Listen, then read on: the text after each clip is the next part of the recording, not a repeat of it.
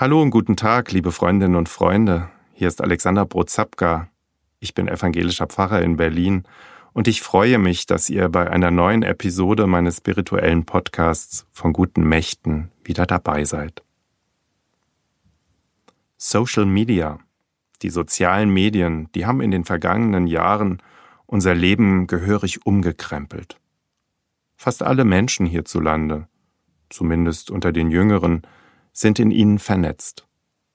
Twitter, Facebook, Instagram, Snapchat und wie sie alle heißen. Oder man kommuniziert über WhatsApp-Gruppen oder bei Telegram. Wie auch immer. Ohne Social Media ist das gegenwärtige Leben kaum noch vorstellbar. Auch dieser Podcast ist ja eine Folge von Social Media.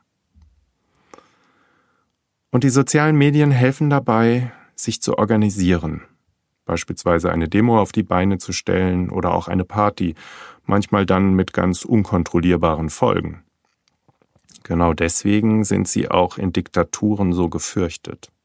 Verabredungen und Demos über Social Media, die können eine Menge von Menschen mobilisieren, sind nicht zu kontrollieren und werden daher zum Beispiel in China, im Iran und in Belarus auch schon einmal einfach abgeschaltet. Oder der Twitter-Account eines Donald Trump, der ganz bewusst dafür genutzt wird, um Stimmung zu machen und Meinung zu bilden. Hauptsache im Gespräch bleiben.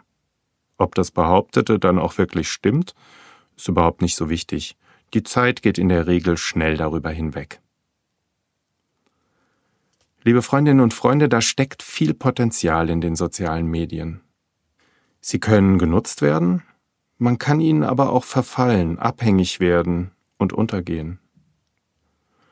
Und viele nehmen ihre Geltungssucht mit hinein, fühlen sich groß und stark und mächtig in der Anonymität des Netzes und der Masse. Gesehen und gehört werden, ohne Gesicht zu zeigen, das ist bequem. Wir kommen an den sozialen Medien nicht mehr vorbei. Warum auch? Niemand stellt ja beispielsweise den Buchdruck in Frage, der vor bald 600 Jahren die Welt revolutioniert hat. Die Reformation Martin Luthers wäre ohne diese neue technische Möglichkeit gar nicht denkbar gewesen. Nur so fanden seine und die anderen Reformideen solch eine weite Verbreitung. Übrigens nur am Rande. Die Wortwahl in den Schriften Luthers die ist durchaus mit der in so manchem Tweet heute vergleichbar. Luther und Konsorten waren da nicht gerade zimperlich. Social Media. So viele Chancen und doch auch Gefahren. Ich glaube, gefährlich wird es, wenn ich ihnen verfalle, sie Macht über mich bekommen, ich ohne sie gar nicht mehr sein kann. Nochmal Martin Luther. Woran du dein Herz hängst, da ist dein Gott.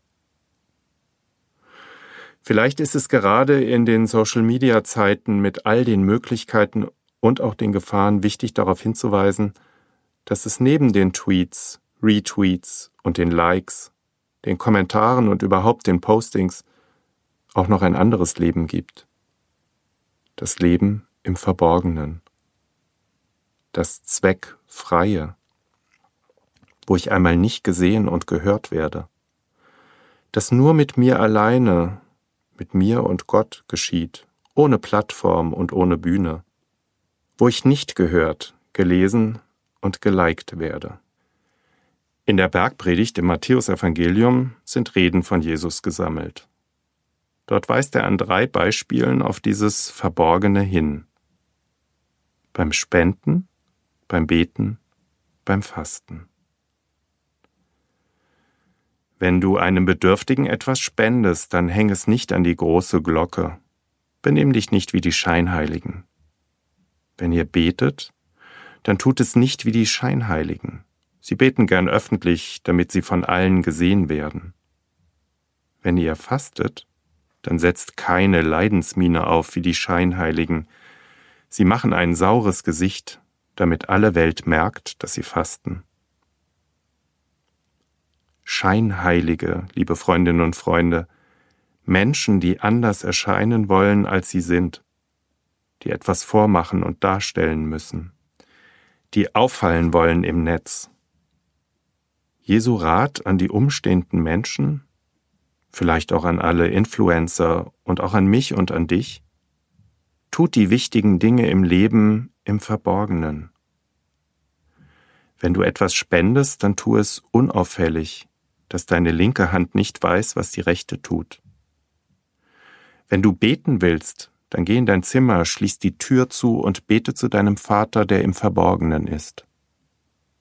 Wenn du fasten willst, dann wasche dein Gesicht und kämme dich, damit niemand es merkt als nur dein Vater, der im Verborgenen ist. Und am Ende aller dieser drei Beispiele sagt Jesus jeweils, Dein Vater, der das Verborgene sieht, wird dich dafür belohnen. Liebe Freundinnen und Freunde, das sind alte Beispiele aus einer Zeit vor etwa 2000 Jahren. Es sind aber Beispiele, die uns auch heute zeigen können, es ist nicht der Sinn des Lebens, möglichst ständig im Mittelpunkt zu stehen, die besten Tweets abzusetzen, die Followerzahlen in die Höhe zu treiben. Ohne es zu merken, mache ich mich abhängig und werde unfrei. Unfrei dort, wo mir doch die Freiheit versprochen wird. Die wirklich wichtigen Dinge im Leben, die geschehen gar nicht online, im Netz, bei Twitter, Instagram und Facebook. Es ist gut, dass wir diese Möglichkeiten heute haben. Es ist gut, wenn wir uns diesen neuen Medien bedienen können. Es ist auch gut, uns nicht abhängig davon zu machen. Die wirklich wichtigen Dinge im Leben geschehen im Verborgenen. Denn Gott, unser Vater, sieht eben auch das Verborgene das, was abseits der Flutlichter ist. Gott sieht mitten ins Herz, in meines und in deines.